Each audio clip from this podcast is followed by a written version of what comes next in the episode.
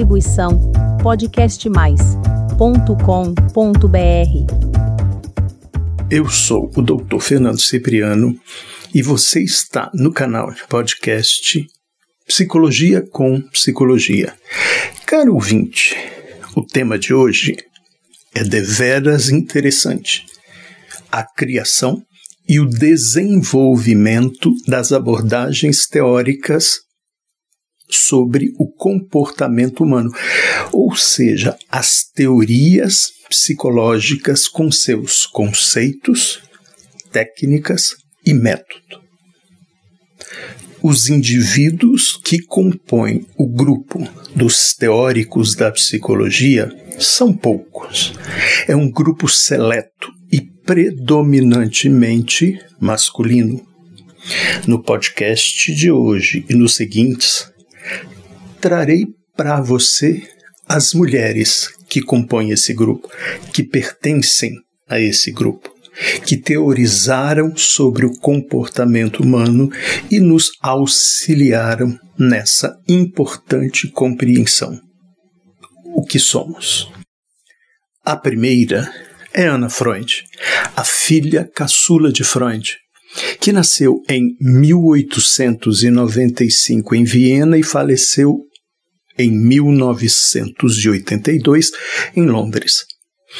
Ana não se casou, tornou-se psicanalista, adorava o pai e o acompanhou no desenvolvimento e na consolidação da teoria psicanalítica.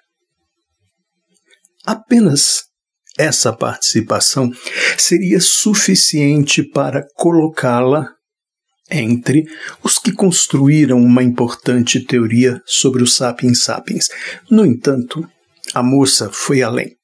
Ela quis originalidade e teorizou sobre aspectos da teoria do pai de forma original.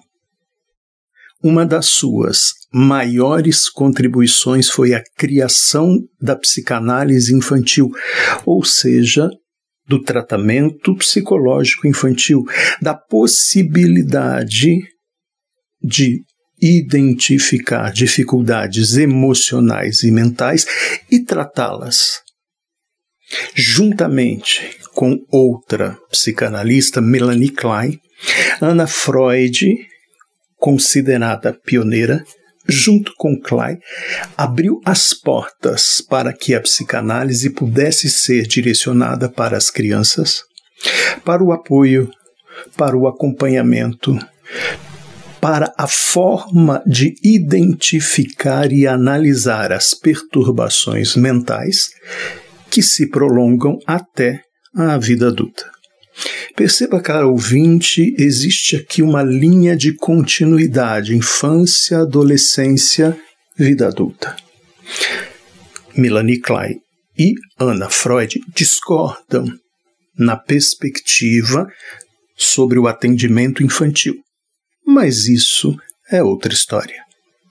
Na sua proposta sobre o desenvolvimento da criança, Ana Freud procura compreender e descrever o desenvolvimento considerando uma diversidade de perspectivas ou, abre aspas, linhas do desenvolvimento, fecha aspas. O desenvolvimento poderia ser compreendido e avaliado a partir de diversos aspectos, e cada linha seria um aspecto diferente observado na evolução da criança, como a alimentação, a relação com pares, a higiene, etc. Desse modo, Ana Freud propõe cinco linhas que organizam o desenvolvimento psíquico. Linha 1, um, da mamada à alimentação racional. Linha 2, do se molhar e se sujar ao controle dos esfíncteres. Linha 3, da irresponsabilidade à responsabilidade no controle corpóreo. Linha 4, do egocentrismo ao companheirismo. Linha 5, do corpo ao brinquedo e do brincar ao trabalho. Linha 6. Do caminho percorrido da extrema dependência do recém-nascido à autoconfiança emocional, que é a diretriz das cinco linhas anteriores.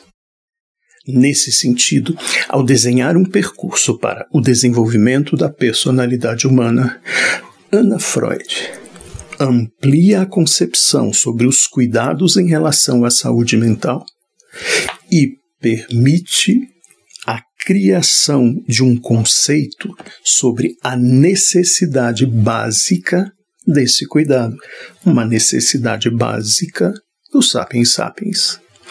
É nessa fase que ela desenvolve a conhecida, abre aspas, psicologia do ego, descreve mecanismos de defesa e aprofunda a eficácia do seu funcionamento em relação aos ajustes ao ambiente e ao mundo externo.